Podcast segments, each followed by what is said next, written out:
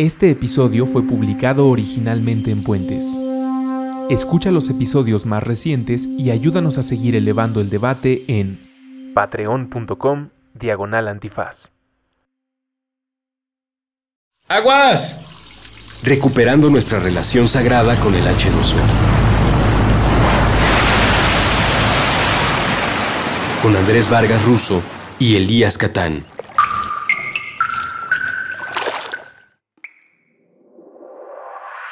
Hola a todos, donde sea y cuando sea que se encuentren, bienvenidos a este programa que se llama ¡Aguas!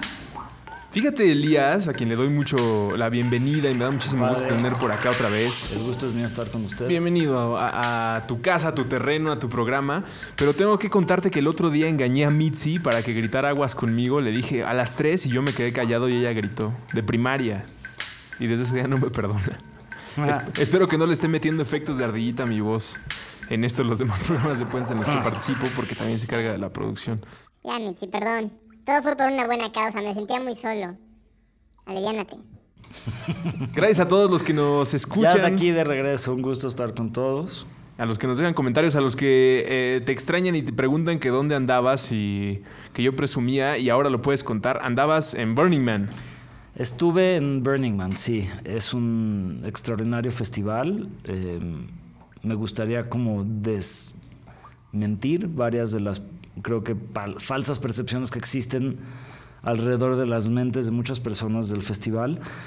Para mi gusto es un festival, no para mi gusto, es un festival de arte. O sea, hay 260 piezas registradas de arte alrededor de un territorio como de es muy grande, tendrá como 6 millas en un sentido por 7, perdón las medidas en millas, pero así me las acordé. Igual que Este, nuestros coches. e- Es un festival que básicamente abarca toda nuestra zona hipster, por decirlo de alguna medida. O sea, ir de un lugar al otro del festival es unos 40 minutos en bici. 30 minutos en bici es como ir del lado más lejano de la Condesa al lado más lejano de Polanco. Y eso es, es un festival donde he observado que el poder de la manifestación es más presente que en cualquier otro lugar. O sea, ¿Cuántas, ¿Cuántas ediciones llevas? yo llevo dos, esta fue mi segunda. Este, esta fui más, mucho más participativo. La primera fui de turista, así de qué está pasando aquí. Este, y en esta ocasión fui con unos amigos de San Miguel de Allende que tienen un camp familiar básicamente desde hace 15 años, yo creo, que lo, que lo han montado. Y como ellos dicen, son familia. Y, para mí fue un honor que me invitaron a ser parte de esa familia.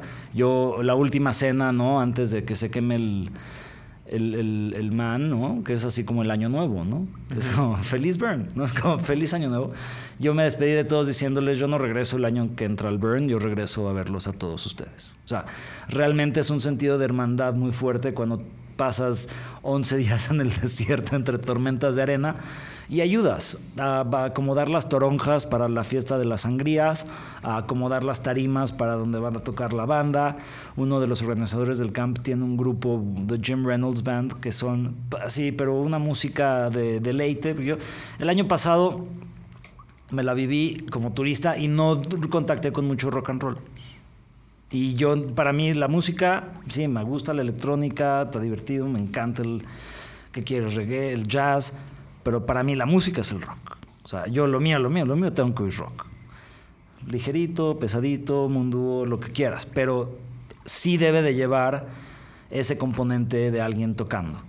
Y me encantó que en este año mi camp, t- t- todas las tardes teníamos un toquín en nuestro camp.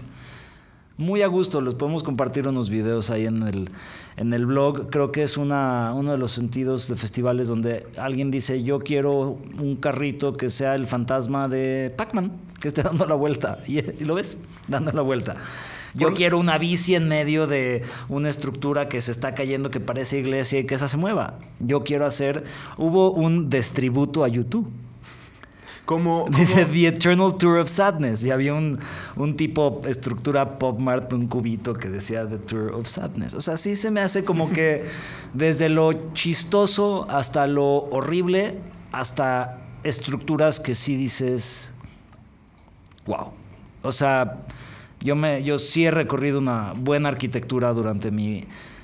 O sea, mi recorrido en ciudad es ver arquitectura. Voy a ciudades a ver arquitectura, ¿me entiendes? Entonces, Y sí te- les puedo decir que del- de, las buenas estructuras y arte urba, arte land art, ¿no? Arte paisaje que he visto es- son en Burning Man. Ahorita había una escultura que cruzaba las, no sé, creo que son 7, 8 millas de punta a punta y flasheaba una vez en la noche. Así, y ya. De repente, flash. Flash. Y lo ¿Cuántas único que te permitía todas las noches. ¿Pero cuántas noches son? El festival en sí dura una semana, domingo a domingo. Yo llegué unos días antes.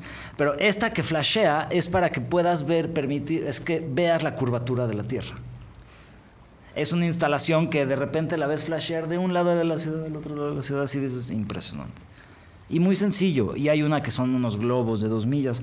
Digo, falta con entrar y ponerle en Google arte en Burning Man y ver las, las locuras que, que- que- es capaz hacer la gente. Y, y otro de los componentes importantes que yo invito a una reflexión de esto es que somos profundamente capaces de transformar nuestra realidad. Bueno, ahí es aventarte una realidad nueva en las condiciones Y la más críticas. Es muy crítico, tuvimos las peores tormentas de arena que han tenido en 20 años, según varios este, veteranos. Y es una,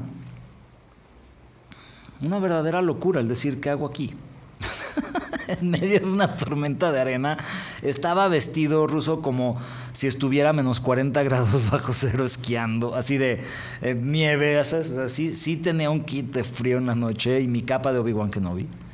Que ahí luego tenemos que debatir mucho la practicidad de las capas de los Jedi. Según yo era parte del... Tienes que tener un control de tu cuerpo más allá del humano promedio. Porque andar en bici con la capa de los Jedi te la tienes que hacer ahí como un poquito un amarre chistoso y siempre se vuelve el gorrito. No, pero Entonces no, no te da el, el albergue que quieres de un gorrito que te esté dando calorcito.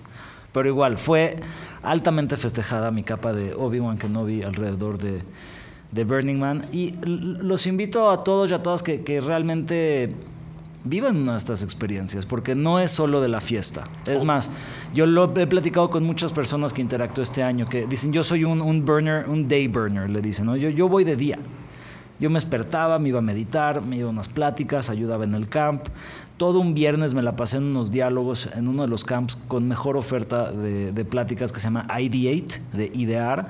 Están justo enfrente del camp de Silicon Village, que se llama Silicon, Silicon Valley, Que se llama Silicon Village en el, en el Burn. No, no, te puedo explicar de- desde experimentos con objetos de que un cuate cuando llega a un estado meditativo prende una licuadora. O sea, experimentos tecnológicos de sencillos a complejos, a conversaciones sobre un cuate de una campaña que está haciendo por de rock en ciudades por la COP 21 ¿no? de, de París.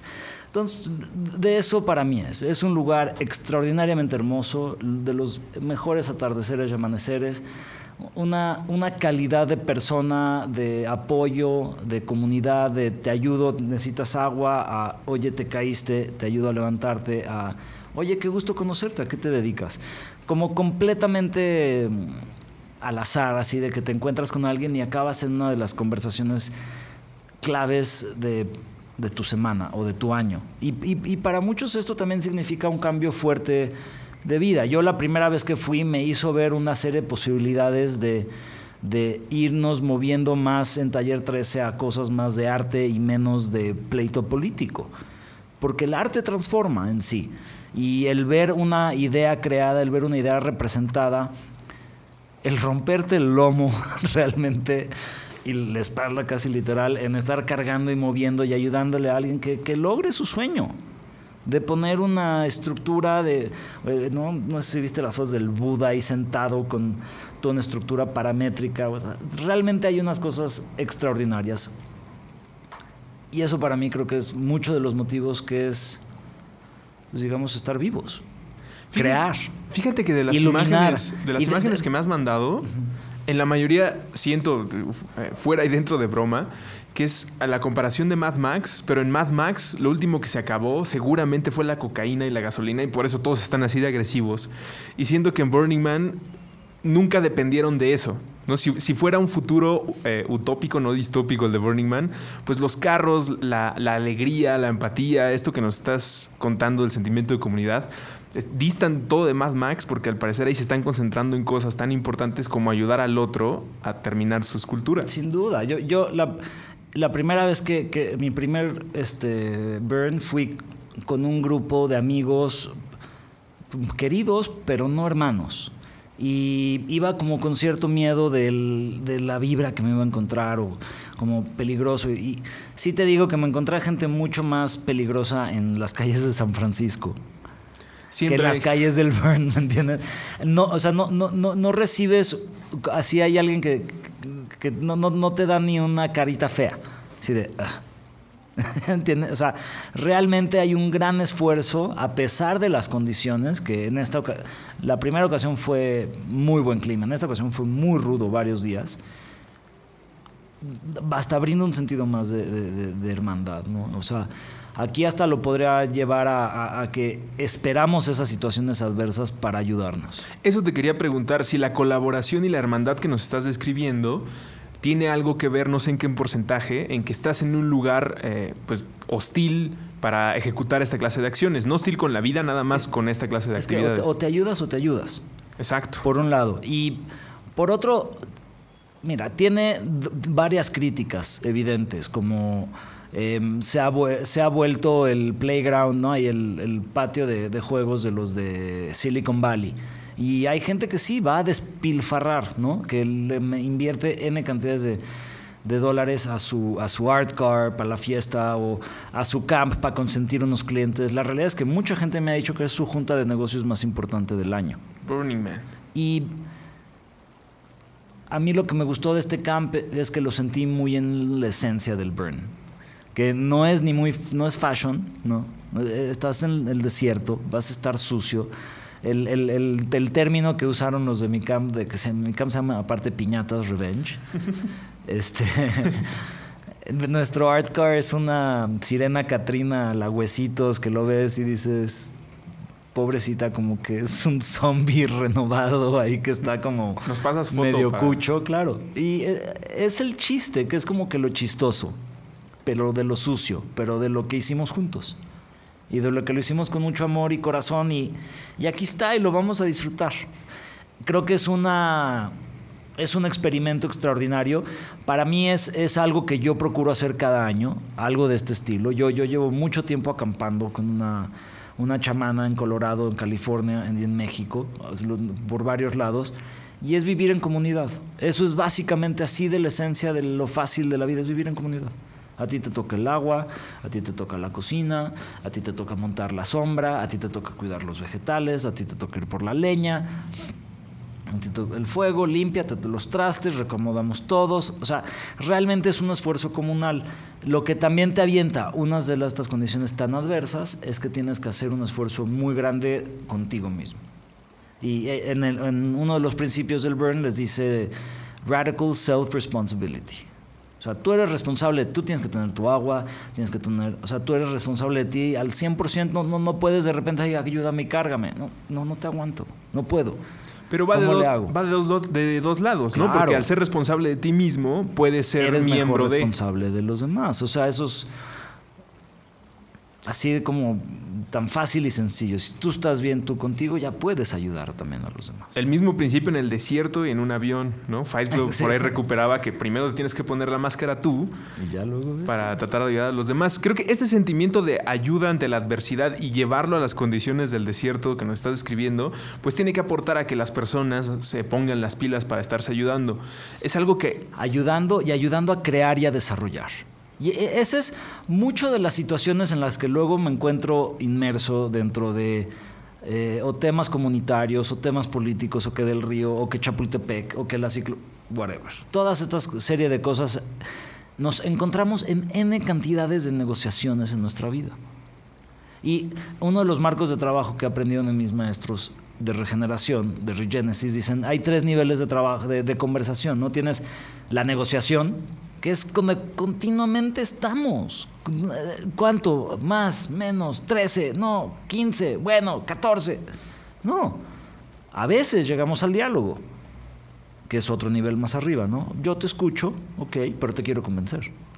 Hay un diálogo, ya están en diálogo, ¿ya no? O sea, es como muy diplomático el diálogo. Cuando realmente lo que siento de veremos, y no siento yo, o sea, si esto viene de una gran estructura de pensadores, hay que desarrollar. Cuando nos sentamos a ver qué hacemos juntos, la conversación toma otro nivel, las amistades llegan a otra profundidad. La- lo que creamos llega a otro nivel de expresión, porque tú medio negociamos y tú lo quieres de una manera y yo de otra. Dialogamos y tú como que estás dispuesto a escuchar, pero como que pues, a ver qué le convenzco al otro. Sí, es más la liberación de argumentos que... ¿Qué hacemos juntos? En toda conversación de gobierno, de comunidad, de cliente, arquitecto, ¿qué hacemos juntos? Pero ¿no crees también que, yo estoy totalmente de acuerdo con, con lo que estás diciendo, la parte de negociación es la que por lo menos fuera del desierto, aunque todo esto tarde o temprano, si es que seguimos este camino, el desierto se convertirá en la realidad y tal vez así nos veamos forzados a cambiar, pero siento que la parte de negociación estoy de acuerdo, nos tiene eh, desgastados o gastando nuestro tiempo ahí, pero es también porque hay alguien que controla la negociación, ¿no? En el caso específico de, de el programa que grabé por acá con, con- Con el buen Salvador con el buen Salvador, mucho del rollo era de, bueno, en la negociación, ya ni siquiera en el diálogo, el que me está diciendo cuántos días tengo para dialogar y cuánto tiempo tengo para trabajar juntos, es alguien ajeno. Por Ya, lo es tanto, que ya no hay. Ya, no. Para empezar, tiene que empezar con una buena intención. ya, lo has dicho todo. Así de fácil. De la intención nace todo. ¿Quieres un parque? Vamos a ver cómo lo hacemos en un espacio público. Vamos a mejorar Chapultepec, platiquemos. Es, mira, el ejemplo que, que siempre me pusieron, y venga que es de mis arquitectos favoritos de la vida, Renzo Piano. Renzo Piano, uno de los edificios bien bonitos que diseñó en San Francisco, el Museo de Historia Natural. Llegó al Museo de Historia Natural viejo, estaban, me parece, otros dos o tres arquitectos invitados a presentar. Y todos menos Renzo presentaron renders, imágenes, slideshows, animaciones y como convencimiento al cliente. Ujú. Renzo Piano llegó con su hija y con una libretita. Y como que no vienes a presentar así de, "Mm, pues no, no tengo que presentarles, vengo a escuchar qué quieren. ¿Me quieren decir? Y empezó a tomar nota. Claramente él, él- él ganó el... Muchas veces el cliente no tiene esa paciencia, como una junta que tuve hoy. Pues hazme tus ideas y si me gustan te contrato. Pues, va en contra del punto de desarrollemos juntos. O sea, yo no llego con una serie de planos, ideas y ordeno a la gente del Burn qué hacer. Uno, alguien hizo la cola, alguien hizo las costillas, alguien hizo a la sirena Katrina, alguien hizo las olas, alguien y, y hagamos juntos. Sí, o sea, también se vale decir, nuestro camper era impresionantemente desarticulado. Y, de- y un popurrí que lo hacía verse, como bien decían, yankee, pero genuino. Sí, no, y, y ante la adversidad creo que la calidad o la calificación que se le pueda poner al final de la obra, pues no tiene que ver con esa calidad, sino con el que Unió a las personas, lo, lo hicieron juntos. Me encanta este paralelismo que estamos haciendo entre lo que están intentando imponernos en Avenida Chapultepec. Es que si lo podemos Man. hacer en las situaciones más adversas, o de las más adversas, ¿no? En climas extremos, ¿por qué no nos podemos sentar a tomar un café a platicar qué queremos? Y la simple y sencilla razón es que por acá hay un gran negocio detrás. por la intención.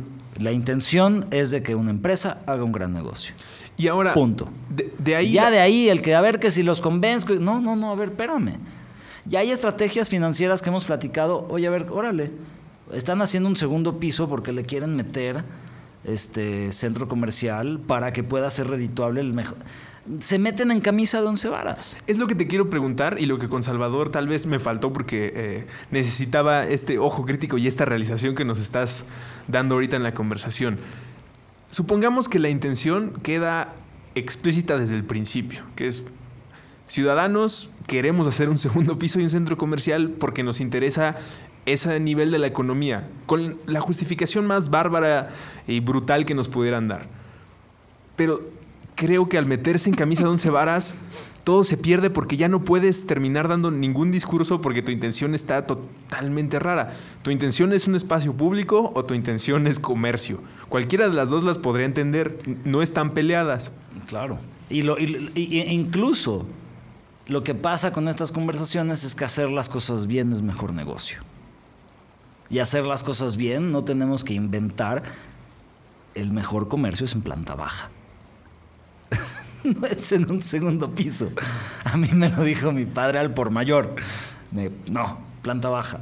Punto. Es así de fácil. O sea, no, si tú quieres invertir y tener una buena economía por consecuencia en tu ciudad, en lo que inviertes es en la calle. Porque tienes una buena banqueta, porque la gente la camina más, porque el bicicletista va a gusto, porque se para, porque se echa un café. O sea, calles con una ciclorruta incrementan su comercio. Eso ya está como muy estudiado, validado. Y Salvador seguro tiene datos al por mayor, habiendo también estado, es su tema, ¿no? Y de ITDP. O sea, se- se- tú inviertes en la calle, no inviertes a un nivel de calle y no, no vendes una, una verdad a través de una mentira. Sí, no inviertes en la calle, no buscas la inversión para alguien que va a operar en la calle. Y eso debería ser chamba de gobierno. Pero bueno, digamos que el gobierno no tiene lana porque se la gasta muy bien y porque pues, hay muchas cosas que no, que bueno que las están haciendo. Y vamos a invitar a un privado que invierta en Chapultepec. Órale, al privado yo igual le diría, invierte en la calle. Y a lo mejor podemos hablar con los locatarios y de su plusvalía y de tururú. Te pueden ir pagando peso con peso de su predial o de N cantidad de esquema financiero para poder no tener que invitar a un locatario. Porque un centro comercial segrega. O sea, eso no, tampoco lo tenemos que inventar. Y en una ciudad donde tenemos carencia de parques, no podemos estar haciendo más centros comerciales públicos. Y eso habla de una intención en común. Y esa intención en común es, creo, Ruso, la que hemos perdido como ciudadanos. ¿Qué queremos que sea la ciudad?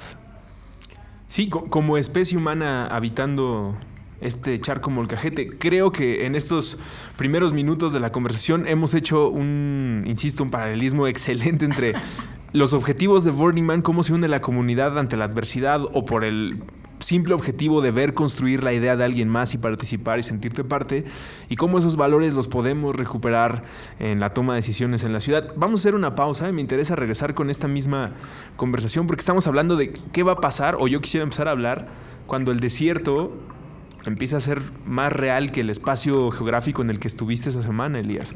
Porque eso está pasando. Y, y me enseñaste una foto que hay que empezar, regresamos de corte con eso. Interstellar. Y la foto del agua en los restaurantes.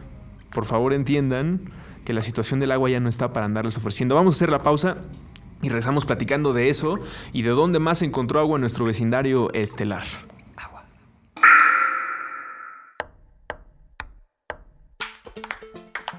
Prestar pensamientos, pelotear partidos, platicar películas, palidecer por placer, pintar paisajes públicos, postularse para Padawan, pasear por planos paralelos, percibir pequeñas partículas, por palabra procrear planetas para par, progresar por plataformas pixeleadas, pulir parlamentos, proteger paraísos, pa, pa, pa. Puentes propone probar, preguntar, permitir, participar, persistir, pajarear, practicar, permanecer, palpitar, perseguir, parar prejuicios, permutar. Permea paz. Proyecta puentes.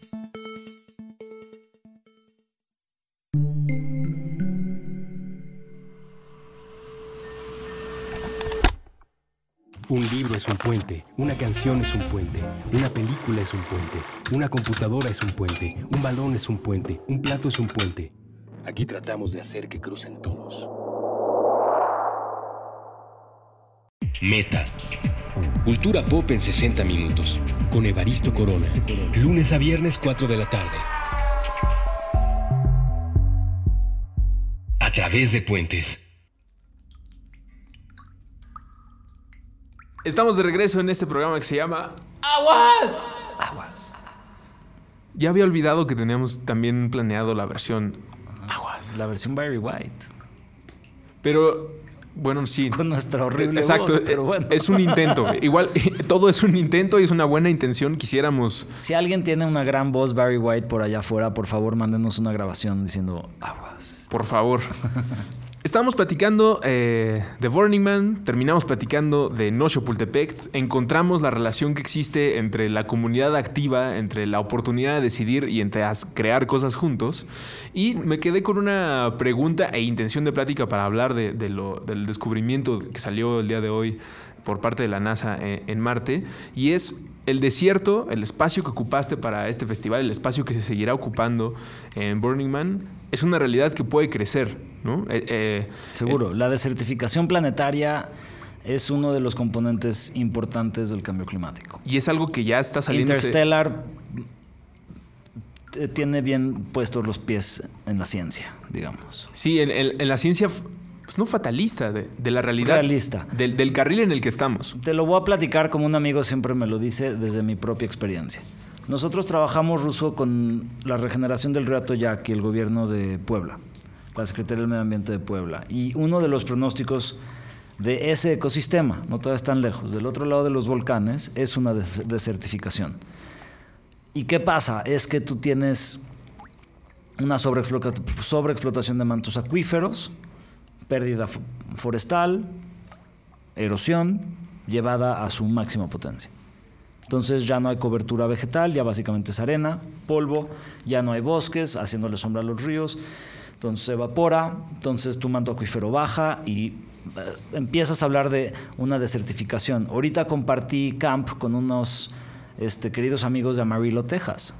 Ellos viven la última consecuencia del Dust Bowl de los 30 de Estados Unidos. Es real puede pasar en muy pocos años. La continua degradación de un ecosistema y si esto lo podemos llevar a un nivel planetario, pues digo, hace falta ver la obra maestra de Interstellar, que es una de mis pelis súper favoritas. Del gran Christopher Nolan, que además Del gran eh, Christopher. los ejemplos que nos estás poniendo ahorita, pues no es algo que también estamos pecando entonces de no revisar la historia, ¿no? Dice por ahí una de las eh, frases en uno de los documentales ahí que dice, la lección más importante de la historia es que no aprendemos de la historia. Totalmente. Primeras civilizaciones, Uruk, ¿qué pasó? No, ellos tenían una excusa que era, pues, entendemos que aventamos semillas, le echamos agua y crece. Ese era el conocimiento más básico. No tenían ni sabían cómo era la, eh, el uso del suelo para procurar que no se fuera a deshidratar y que estuviera en una situación que llevó a que esas civilizaciones, las primeras de las que tenemos registros, desaparecieran, se tuvieran que mudar, se dividieran en guerras ni siquiera estamos hojeando el libro para ver eh, cuál es el capítulo siguiente de nuestra historia. Y como lo vaticina eh, la película de Nolan, porque ahora esa predicción cada vez está más cerca, y me hace pensar en este fantasía espacial en la que, bueno, pues tal vez de Venus, nos de Mercurio nos mudamos a Venus, de Venus nos, mudamos aquí, y tal vez lo que siga sea Marte, ¿no? Es una locura lo que estoy diciendo, O no, ¿no? la pregunta también sería si fue porque el Sol empezó a calentar más a los otros planetas o hicimos el mismo desastre que está ocurriendo acá.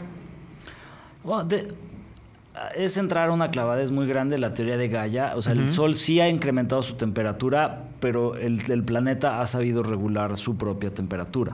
O sea, eso es uno de los modelos matemáticos que el primero se llama el modelo Margarita, que desarrolla James Lovelock, el que, el que descubre este, la teoría de Gaia, el, que, ¿no? el primero que lo plantea al- al- al- a la Tierra como un organismo vivo. Este, entonces, la vida dentro del planeta ayuda a regular este incremento de temperatura exterior. Sí, Entonces, o sea, sí tenemos capacidades de revertir una acción tan fuerte como que el sol y el, y el- y el incremento de su temperatura. O sea, nada más quiero decir esto porque tenemos las capacidades. Es, es una vez más como este, este tema del burn que decimos, ¿cómo vas a hacer una ciudad de 70 mil personas y estructuras de 40 metros en el aquí, aquí cómo la traes, cómo la montas? Con, con muchas ganas y con mucha gente y con muchísimo esfuerzo. Esas son las extrapolaciones que sacamos de ahí. Y sabiendo que sí, en época Uruk no sabían que, no tenían tan entendido que los polvos del Sahara ayudaban a fertilizar el Amazonas, ¿no? Hoy en día ya entendemos este sistema planetario, pues probablemente más que nunca en nuestra época moderna, por lo menos. Que antes había otros, otras maneras de entendimiento, ¿no? El- el- el vernos como parte de un entorno y no separados de él, que creo que es ahorita por donde estamos, o sea, vemos al planeta, lo estudiamos, lo analizamos, más no todos nos sentimos parte de él totalmente. Y hay un riesgo también ahí con la separación de esto, ¿no? Y hablando también de Interstellar y ya rumbo a, esta nota del descubrimiento o confirmación del agua e imágenes eh, en Marte, que es algo que plantea, eh, ¿cómo se llama el personaje? Del científico más veterano en Interstellar, que es el que platica con Matthew McConaughey, el personaje que tiene que liderar la misión como piloto, Michael Caine. Dr. Brandt. Dr. Brandt. Eh, utilizan varias veces algo que a mí me molestaba, pero al mismo tiempo lo entiendo ante la crisis en la que plantea Interstellar, que es no podemos pensar que vamos a rescatar a la Tierra y nos vamos a quedar aquí. No estamos destinados la humanidad, no, no tú, Elías, no yo, Andrés, a quedarnos aquí. Con eso estoy de acuerdo, pero si lo veo como rentar un departamento es, pues sí, tampoco me iba a quedar a vivir en ese departamento, pero no tenía por qué arruinar la tubería, arruinar la electricidad y después mudarme. O sea, tengo un compromiso con, con Gaia, con el organismo vivo, que teorías, imágenes, time-lapse, nos han tratado de explicar que la Tierra está, está, viva y nos cuesta mucho trabajo porque tenemos esta separación. Saber que existe uno de los recursos más importantes o el más importante, el vital para la vida en otro planeta, igual nos puede separar. O sea, no dudo que esta confirmación que sale el día de hoy sobre Marte y agua haga que algunas personas se separen más. Yo lo veo más. Yo, yo, yo diría que nos juntaremos más con todo y vemos que realmente sabemos muy poco, muy poco, y que el agua está más presente en el universo de lo que creemos. ¿Qué dice, ¿Qué dice la nota? La Agencia Espacial de Estados Unidos, la NASA, anunció este lunes que ha hallado las pruebas más sólidas hasta la fecha de la existencia de agua líquida en Marte. Marte no es el planeta seco y árido que pensábamos en el pasado, que, era, dijo Jim Green, director de Ciencias Planetarias de la NASA, en una conferencia de prensa. Bajo ciertas circunstancias se ha hallado agua líquida en Marte. Esto acompañado de un video y un par de imágenes en las que, pues sí, se ve lo que hemos platicado y tú me has enseñado tanto tiempo en diferentes eh, maquetas, fotografías eh, y diseños, pues como de las montañas, ahí se quedó el agua, ahí está el agua. También hay una cosa en la que se puede aprender de los errores y que me tiene ilusionado al leer varias de las cosas que está saliendo ahorita. Sí he encontrado a los Donald Trumps del mundo, quienes ya están en su cabeza preparando la nave para irse de este. Uno, uno incluso lo llamó basurero en Twitter. De, bueno, pues sí, pero la basura la hicimos nosotros. Insisto con el, con el ejemplo del departamento y mudarnos. De los errores que hemos aprendido está en cómo podríamos terraformar Marte. Y me encanta que a partir del día de hoy, lunes 28 de septiembre, todo esto que voy a decir ya no es ciencia ficción y no estoy loco. Antes era teorías y cómo le vamos a, hacer. Pero a partir del día de hoy, lunes 28 de septiembre, no estoy hablando en una locura. Todo lo que se nos prometió, por ejemplo, en 1980, con los proyectos que tenía Carl Sagan para hacer una terraformación en Marte, ya es real. Muchas películas como la que se van a estrenar de The Martian con Matt Damon, que ya empecé a leer el libro y es una locura, te lo voy a pasar cuando la acabe, es maravilloso. Ya es real. Esto ya no es ciencia ficción. ¿Qué es lo que se podría hacer en Marte en este momento? Eh, la mayoría del oxígeno y el agua está atrapada, está congelada en los polos del planeta. Una de las ideas más locas, que insisto, esto ya no es locura ni fantasía, es necesitamos que el planeta se haga más caliente de qué manera hemos aprendido en la Tierra se puede hacer más caliente un espacio. Digo, sabemos que aquí con coches podemos hacerlo. Si mandamos a Volkswagen un rato a, Marte, encontrarán la manera de, eh, ejecutar el plan. Pero una de las maneras más simples es el color o el negro, la ausencia de color. Si encontráramos la manera de mandar cohetes con polvo negro a Marte, esto es una locura, pero es una locura que ya es probable, que ya se podría plantear, y así lo dijo Carl Sagan, y en cubrir la mayor parte del planeta con arena negra o con algo que lo haga más oscuro haría que se mantenga más el calor. Si se mantiene más el calor, se derrite de los polos el oxígeno y el agua. Si logramos hacer eso, estaremos un paso más adelante de crearle una eh, capa de ozono y tener una atmósfera y podernos mudar o poder ir y venir de este planeta.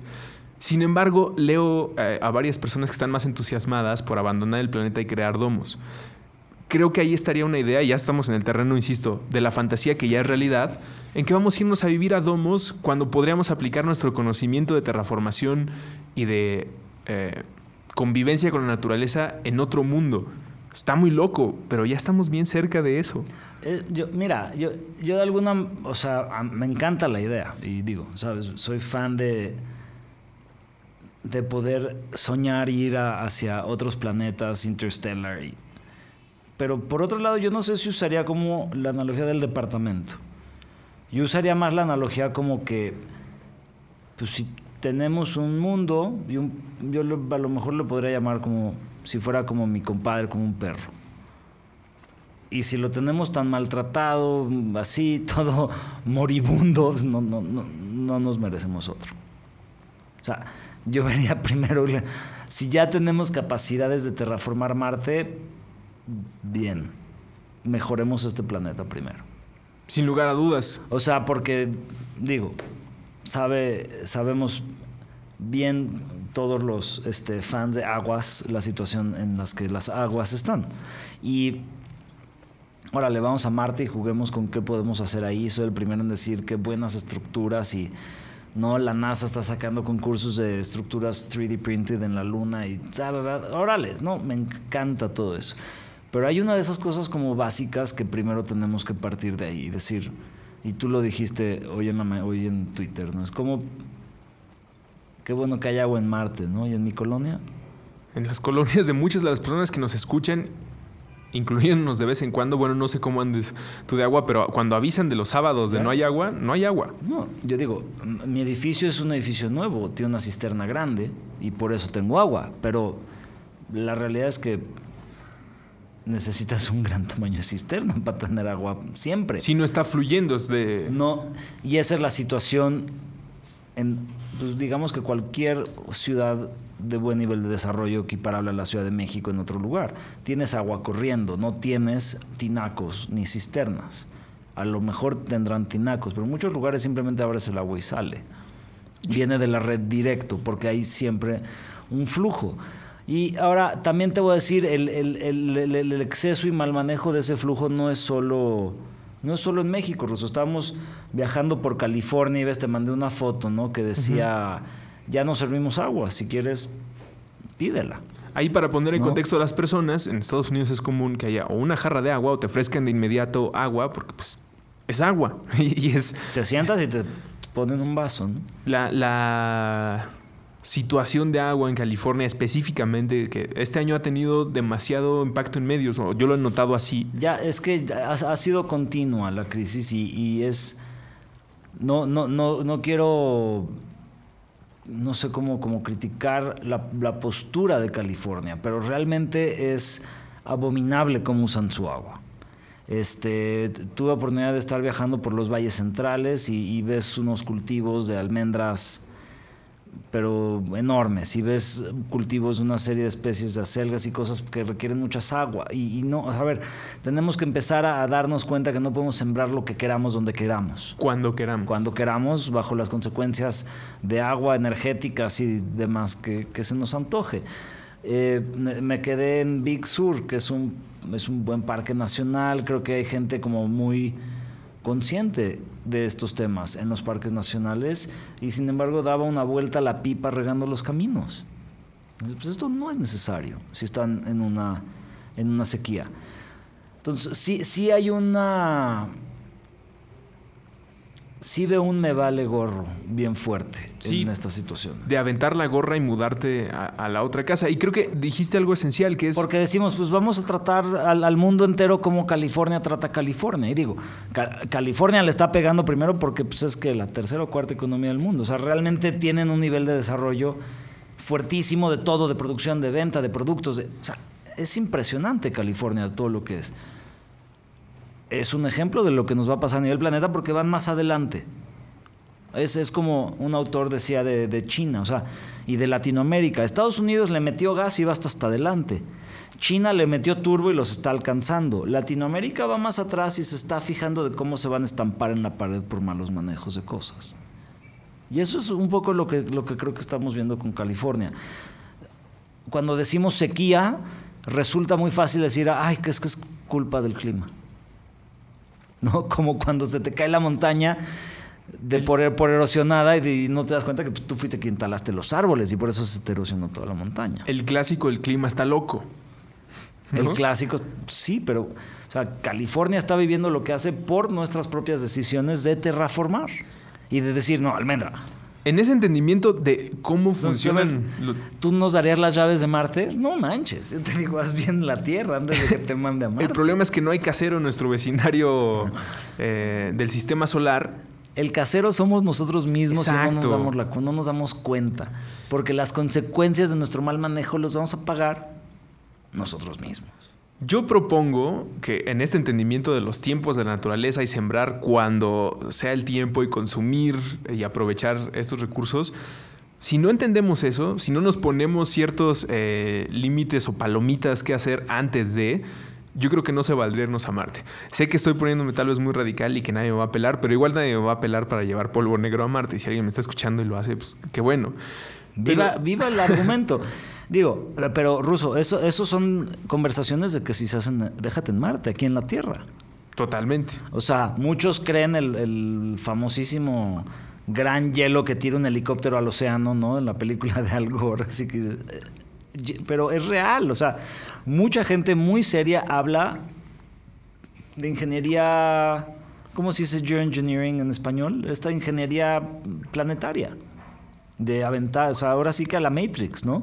De aviéntale muchos polvos, opaca el sol para que no nos calentemos tanto. Cuando realmente poder manejar un buen jardín es muy sencillo. Simplemente tenemos que saber escuchar y no fo- forzarle al jardín que crezca almendras cuando pues, el jardín te dice, no, a ver, espérame. Aquí hay una muy buena milpita, aquí te puedo crecer muchas, muchas diferentes cosas. Y mientras diversas las puedas crecer y no pierdas tus suelos y no generes erosión, no generes desertificación, vas a tener una mejor cobertura vegetal, vas a tener muchos más químicos que este, germinen nubes, vas a tener mucha más agua. O sea, rompemos los ciclos, jugamos con cosas que no entendemos y luego le echamos la culpa a Dios. Y ahora esperaríamos romper los ciclos de otro planeta. Vamos a hacer la última pausa en este programa para regresar con conclusiones sobre Marte y el agua, porque ahora, me pongo a pensar, bueno, y este eh, acontecimiento, esta noticia, su- subrayando la confirmación de que sí hay agua en Marte y que entonces sí hay posibilidad de vida y que entonces sí esta fantasía de viajar y conquistar entre grandes comillas, conquistar otro planeta es posible, ¿a quién le emociona y qué podría significar para muchas personas? Desde los que estamos en este viaje de recuperar nuestra relación con el agua hasta los que están utilizando el agua para cosas como el fracking. Hacemos la pausa y regresamos a Aguas. A partir del 15 de septiembre, Puentes invita a un acto de desobediencia civil, uno de los más pacíficos e íntimos. Escuchar música. Pensaremos en cómo solucionar los problemas de nuestro país a través de las reflexiones de mexicanos que nos inspiran. Desobediencia civil. Una producción de Puentes en Spotify. Escúchala desde nuestro perfil. Puentes MX.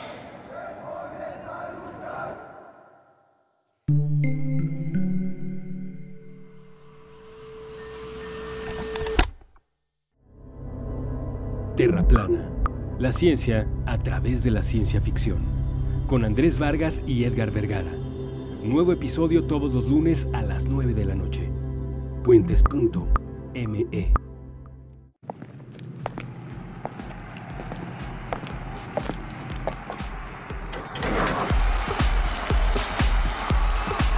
En contradicción del aislamiento. Puentes.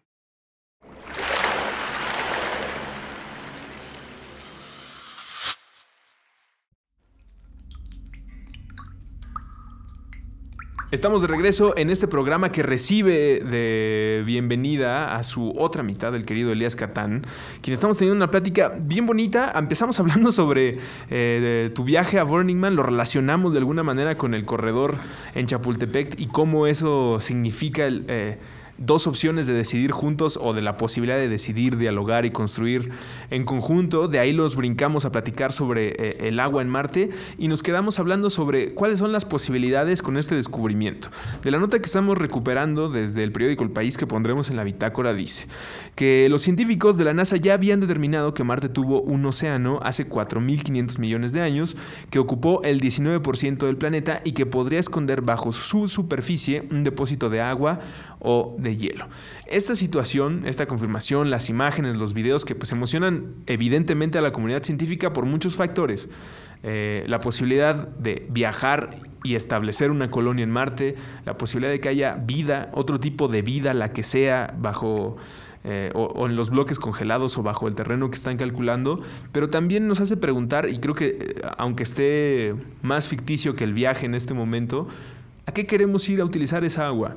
¿Queremos ir a utilizarla para eh, hacer las minas en Marte y encontrar algo que estamos buscando? Unobtainium. Queremos ir a, Marte a utilizar el agua para regar campos de todo lo que aquí no podemos cosechar en los tiempos que nos dicta este planeta. Es decir, le vamos a faltar el respeto a dos tiempos planetarios en el mismo tiempo-espacio. Te queremos hacer un capuchino frappé moca con sal de las Himalayas marcianas. ¿Cómo le hacemos para interpretar esto? Es una pregunta que será constante de aquí hasta que el primer eh, Matt Damon viaje al planeta rojo y establezca lo que será, espero, la primera de muchas comunidades eh, en ese planeta. ¿Para qué queremos el agua en Marte? ¿Para qué estamos utilizando el agua aquí? Ahí, pasa algo chistoso y voy a meter un poquito de Burning Man aquí en la ecuación también. Y es cuando vives en esta situación de escasez te das cuenta y la aprecias un poquito más. Este, cuando vives en una situación en la que tienes tus litros al día y que sabes que si se te cae un galón, pues, pues igual es un día que ya no tienes agua. tienes que empezar a, entender una, una, relación diferente con todos tus recursos, o sea, agua, comida, ¿no? Este, entonces, el, poder ir y, establecer una colonia en otro lado puede empezar a brindar ciertas, ciertos descubrimientos y cierta, como que cierta inspiración de que también la vida no es única al planeta, ¿no? Y eso, pues, los paradigmas que rompe y, y todo eso a los que nos conecta. Pero sí me voy por el simple y sentido práctico de que estamos a mucho tiempo de que eso pase, yo creo. Em, Pregunta Más aún porque no tenemos las energías, o sea, reales, reales energías, no, no. Ni la idea, ¿eh? Ni la idea. Ni o sea, cómo, Hay que decir también que entre todo este viaje de ciencia ficción está una idea que tenemos la mayoría de las personas de que ya es bien fácil ir al espacio y todavía no tenemos esa tecnología, todavía no tenemos ni los trajes, ni la manera de, de, soportar la vida en el espacio durante tanto tiempo. Ese tipo de cosas... Ni la gasolina. Se resolverán en algún momento. Puede que nos toque verlo. Murphy en algún momento. Pero creo que sí es una. Hay, hay, una muy buena intención, creo, detrás de querer o añorar ese sentido de, de, conocimiento. Pero mm, creo que hay que utilizarlo aquí, primero. Sí, yo creo, en ese mismo renglón y lo que te quería preguntar era, encontramos agua en Marte y queremos ir a colonizar, a hacer colonias. Pero ¿a cuánto estamos de que no hay agua en las colonias de aquí? ¿Qué crees que pase primero? En, tu versión más optimista, ¿qué crees que pase primero? Que la situación del agua en este planeta llegue a un punto en el que vivamos en esta conciencia de Burning Man y la escasez y la... Eh, es que mucha gente ya vive ahí. Bueno, ese es el... Definitivo pero que esto se convierta en una realidad global. Realidad completa, el dust storm global. ¿Estamos más cerca de eso o estamos más cerca de ir a aprovechar el agua en Marte para tener otro, otra casa en, el, sistema solar? Pues ojalá que vaya junto y con pegado como Interstellar, porque yo creo que estamos más cerca del, del Dust Bowl planetario. ¿Ustedes qué piensan? Ustedes nos pueden comentar y dejarnos las notas. Seguramente van a encontrar muchísima más información porque estoy viendo, eh, por ejemplo, en Reddit que están saliendo muchas teorías de científicos que aportan a cómo podríamos colonizar y no he encontrado tantas que tengan que ver con cómo resolvemos los problemas de aquí, nuestra tubería, nuestro consumo y luego nos vamos para allá. Otra vez, creo que una, una, cosa puede llevar a la otra. Y en ese sentido de el ejército gringo experimentando y ARPANET y algo que aparentemente era como súper revolucionario para la industria, acabó, acabó, siendo lo más revolucionario para todos los demás. También para ellos, obviamente. Pero acabó siendo algo público y, realmente como el despertar de una, de una sociedad este, íntimamente conectada. Este, creo que ese añoramiento por explorar y salir nos puede llevar a toda esta serie de experimentos de cómo mejoramos aquí. Porque últimamente todos estos prototipos que se van y se aplican allá van a tener que estar probados y aplicados acá. Entonces yo como siempre invito a que pensemos en el detalle y en lo grande, ¿no? En lo micro y en lo macro, en lo local y también obviamente en lo, en lo global. En, en lo de nuestro planeta y en lo del sistema solar. En nuestro planeta y en Marte. Si ya lo sabemos hacer aquí y aplicar aquí, nos va a ser mucho más fácil llegar a, a poder experimentar cualquier cosa en otro lado. La presencia de agua líquida en Marte, subraya la NASA, hoy tiene implicaciones astrobiológicas, geológicas e hidrológicas y puede afectar a la exploración humana del futuro. Si eso lo replanteamos para este solo planeta, la presencia de agua líquida en la Tierra tiene implicaciones astrobiológicas, geológicas, hidrológicas y yo creo que también morales humanistas, ¿no? Eh, para mí es un placer poder hacer este programa eh, contigo y que haya pasado en el día en el que estamos totalmente seguros que hay agua en otro planeta, porque eso, entre las muchas fantasías que me, eh, que me provoca, el empezar a viajarme, hoy voy a llegar seguramente a leer libros de Asimov y empezar a pensar otra vez en el viaje planetario, es bueno tener entre todo este optimismo intergaláctico la idea de la casa, lo que ahorita estamos viendo como la base, el despegue, no está lo suficientemente bien para andar pensando en mudarnos. Y espero que ese conocimiento mínimo, esa reflexión la tengan ustedes presente cuando hablen sobre el planeta, porque seguramente va a ser una noticia que todo el mundo va a querer platicar con su familia y amigos. Será un tema, y, así lo espero, el ya hay agua en otro planeta, pero que exista dentro de esa conversación el, pues también hay agua aquí, ¿y qué está pasando con esa agua? Escúchenlo completo, recomiéndenlo. Si quieren que hablemos de algún tema, si ustedes quieren venir a platicar de algún tema que sepan eh, es del interés de este programa, por favor escríbanos. Ahí está arroba puentesmx. Pueden utilizar la etiqueta aguas si se quieren comunicar directo con nosotros o escribirnos directo en la bitácora sobre este y otros temas que quieran platicar. No, seguro. Y mira, yo lo- los dejo con una de las buenas frases que leí en la entrada al este año. Decía, si hay dos maneras para esparcir la luz. Ser la vela que la genera o el espejo que la refleja. Y eso eh, por ahí es, suena muy bonito en inglés, ¿no? There are two, two ways to spread the light, be the candle that generates it or the mirror that reflects it. Y ese era el tema este año. Em, carnival de espejos y el, vernos reflejado en el otro. Y si de algo nos sirve Marte y si de algo nos sirve ver la crisis de agua en California y si de algo nos sirve la experiencia de alguien más, es en, reflejarnos la, propia y en el que logremos vernos de una manera diferente y que podamos transformar de poquito, de poquito, de mucho en mucho la realidad adversa que, tenemos aquí, ya sea una escasez de agua o suelos contaminados o, territorios sagrados huicholes con presas nuevas. Creo que es oportunidad de, realmente valorar la vida. Decir, la vida es o sea, por el hecho de que haya, de que exista ya completamente comprobado agua en otro planeta, la hace más especial o menos especial. Y para mí la hace más. Porque nos habla de que pues sí no fue un, un- no, un este hiccup, ¿no? Hay como si dice un, un, un pedito ahí por ahí que ahí sí hubo agua y vida, ¿no? A mí me, me Habla encanta de que es general y aplicado casi casi por todos lados. que no somos especiales por ser únicos, somos especiales porque sabemos que puede haber más. Claro. Es- Déjenos. Es, es así de lo bonito, de lo bonito, porque es... Ok, entonces no sé nada. Qué padre. Déjenos comentarios en la bitácora de este episodio. Querido Elias Catán, bienvenido Ruso, de regreso. Un gusto estar con ustedes y con usted. Qué buena charla. Escuchen Aguas todos los martes, un nuevo episodio a partir de las 9 de la noche. Aguas. ¡Aguas! Recuperando nuestra relación sagrada con el H2O.